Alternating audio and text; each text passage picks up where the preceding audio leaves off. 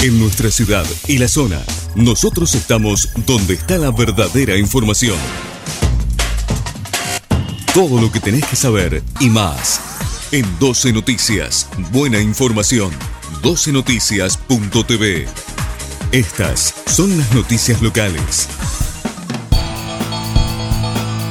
Diego Giuliano estuvo en la empresa Marco Polo de Villa Gobernador Galvez. Seguimos potenciando el transporte de pasajeros. El secretario de Transporte de la Nación, Diego Giuliano, visitó la planta de Marco Polo en Argentina, donde fue recibido por el CEO de la compañía, Luzuir Grochot, y el director de Relaciones Institucionales Alianzas Estratégicas, Rubén Bariandaran, con quienes recorrió las instalaciones y mantuvo una reunión de trabajo en la que presentaron el plan de crecimiento de la empresa en nuestro país.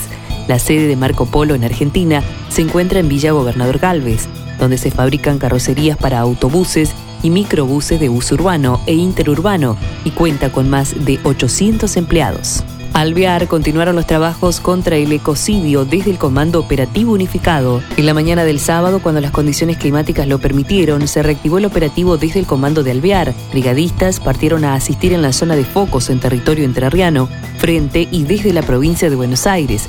Además, se asiste esa zona principalmente frente a Arroyo Seco y Villa Constitución, con un helicóptero con balde. Por otra parte, en el foco denominado como La Chata, trabaja un avión hidrante a modo de contención de focos puntuales.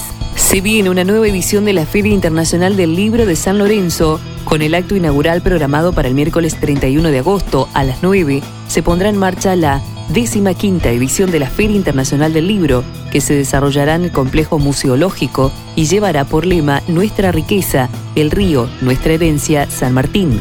La entrada a todas las actividades será libre y gratuita. La muestra se extenderá durante cinco días, en los que habrá un sinfín de atracciones, stands de librerías y editoriales, talleres y conciertos que la convertirán en la gran fiesta cultural de la región.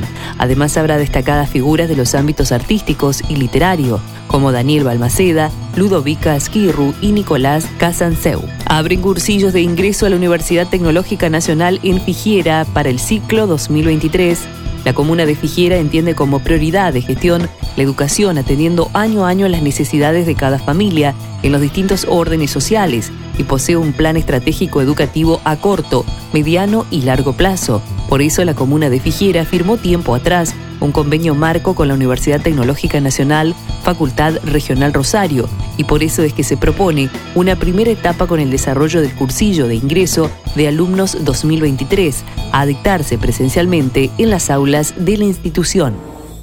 Todo lo que tenías que saber